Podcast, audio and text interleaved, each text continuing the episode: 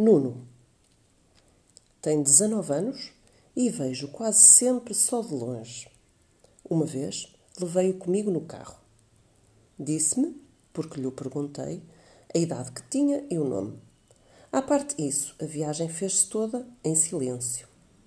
Estar tão perto de um Deus e sabê-lo ao mesmo tempo tão inacessível, o mundo tem connosco destas bizarrias. Ali no carro, quase não se podia tê-lo mais próximo e mais inacessível. É de nos virem as lágrimas aos olhos, porque Nuno, assim se chama ele, é de uma formosura que eu diria quase extravagante. Por mim, sou já em momentos de desatenção algo predisposto para a beleza masculina, reconheço sem regatear, mas este moço bate retumbantemente muito do que possam ver os meus soslaios de velho gaiteiro. Sobretudo, o seu torso é de um calibre, como dizer, apolíneo. Quando ele passa de tronco nu pela rua, o universo sustém a respiração. E o sol tenta inclinar-se a beijar-lhe as costas. Enfim, é o tipo de fantasias que ele suscita. Evidentemente, sou eu quem, num momento assim, sustém a respiração. E são os meus lábios que eu desejaria sacrificar no altar da sua pele. Mas eu sou um desditoso ser, dobrado ao peso da respeitabilidade. A mim, resta-me falar por imagens. Além disso, sou um tudo nada medroso. Se eu escrevo, dá mais vezes impressão, é para manter-me a salvo. Os corpos são coisas admiráveis mas mais cedo do que se pensa, tem-se também de falar com eles. Só essa ideia já me faz dor de cabeça. Em questões de amor, ou é pumba logo para cima, ou derrame lírico no papel. O resto é patetice.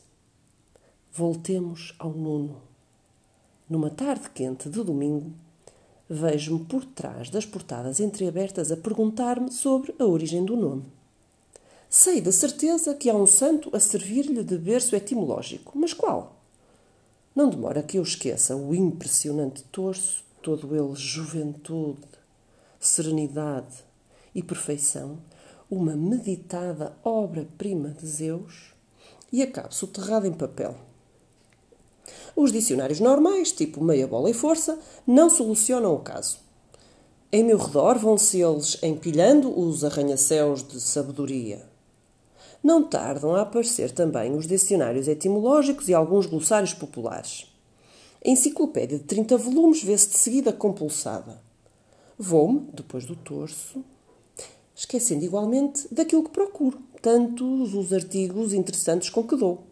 Leio coisas sobre erupções vulcânicas, raízes quadradas e epilepsia. Pelo meio, quando o jovem Deus acontece voltar-me à mente, apanho mais uma vida de um qualquer santo. Mas logo imediatamente me afundo na história dos etruscos. Acarreto livros de cada vez que vou mais fundo, cavam cada vez mais pesam. Tomo tantos e tantos. Suplementos. O pó dança-me diante dos olhos.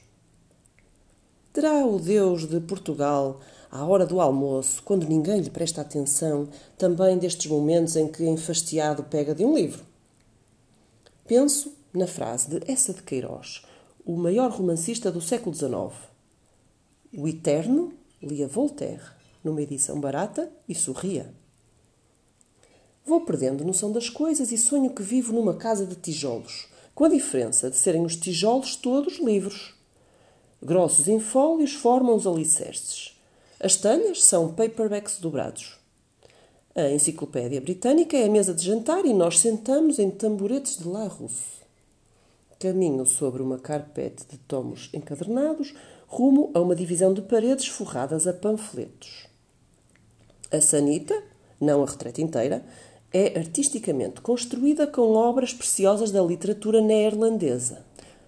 No instante em que me vou dobrar para ver que obras são, desprende-se um livro do teto e cai-me em cima da cabeça. Acordo, eh, estremunhado. Onde é que eu tinha ficado? Ah, sim, Andava à procura da etimologia de um nome? Vamos lá a outro dicionário etimológico. Arranco-o de debaixo da pilha e, tossindo do pó que se espalhou, encaminho-me para a janela. Abro as portadas um tanto mais e deito, a fim de poder ver melhor, o meu pesado informante sobre o parapeito. Olho para fora e vejo Nuno, de tronco nu, evidentemente. De mãos dadas com uma miúda, o vejo eu passar. Foi por causa dele que fiz aqui dentro toda esta desarrumação. Por causa dele, quase acabava afogado nos infólios e ele no passeio, à rédea solta com outra pessoa. Nunca ele saberá que o seu belo tórax. Senhor do Talho, 200 gramas de fígado, se puder ser. Me lançou uma tarde inteira por línguas mortas, eruditos verbetes e fraturas góticas. Nunca também aquele corpo me haverá de pertencer. De que vale toda a minha sabedoria? Mal uma pessoa se descuida e já não é senão uma lata velha com citações, é essa mesma sabedoria ó oh, ardilosa companheira, repleta de cortês veneno, que faz com que eu, mais dolorosamente ainda, me aperceba de que, mesmo numa situação destas, me entretenho com um chavão, velho poeta diante da janela. Confrontação, sem selo, entre palavra e carne. Está-se metido no meio de um clichê e tem-se disso a noção. Uma pessoa sente-se não só um poeta decrépito, mas um que ainda por cima rumina poetas decrépitos. A magia tornou-se o seu próprio eco. Um homem avança aos tropeções papagueando e até essa mesma conclusão faz parte do seu cenário kits. Deixemos que o pó me sobremeja e desliguemos o bater do coração. Seria de longe o melhor. Não o consigo. Continuo parte do estereótipo que fica apegado a qualquer desejo, a qualquer solidão. Lá fora há risos, e à janela está um filósofo ardendo como um castanheiro. Não franzam as sobrancelhas diante desta ousada imagem. Ainda há muito eu vi arder um castanheiro. Em períodos de seca, a terra, portanto, arde aqui. Uma pessoa dá, ao levantar-se, um empurrão que faz abrir as portadas e assim que os olhos do mocho noturno se lhe habituam à luz que jorra dentro, vê à direita e à esquerda erguerem-se pelos campos as volutas de fumo.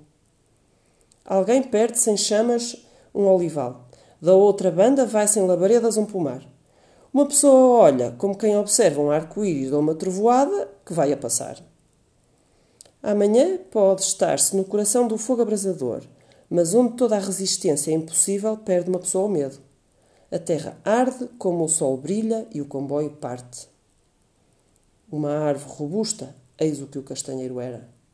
Cinco jovens moças, mãos nas mãos, não o teriam podido abraçar. Começou a ser digerido de dentro. O tronco rachou e viram-se as labaredas lá dentro atacando num frenesim. Quase como se alguém morasse ali e estivesse todo gozão a aquecer as mãos. A poderosa árvore conservava-se em total imobilidade, enquanto pelo seu interior havia urros e crepitações. O espantoso é que aquilo pareceu durar horas. Todo esse tempo a árvore esteve de pé, como se nada se passasse. Oferecia ao sol as suas folhas e fazia o que podia para manter-se imponente. Só após um tempo considerável, um tempo muito considerável, se quebrou com enorme fragor num ramo e depois outro ramo. As saliências, os súbditos, tinham compreendido a sua sina.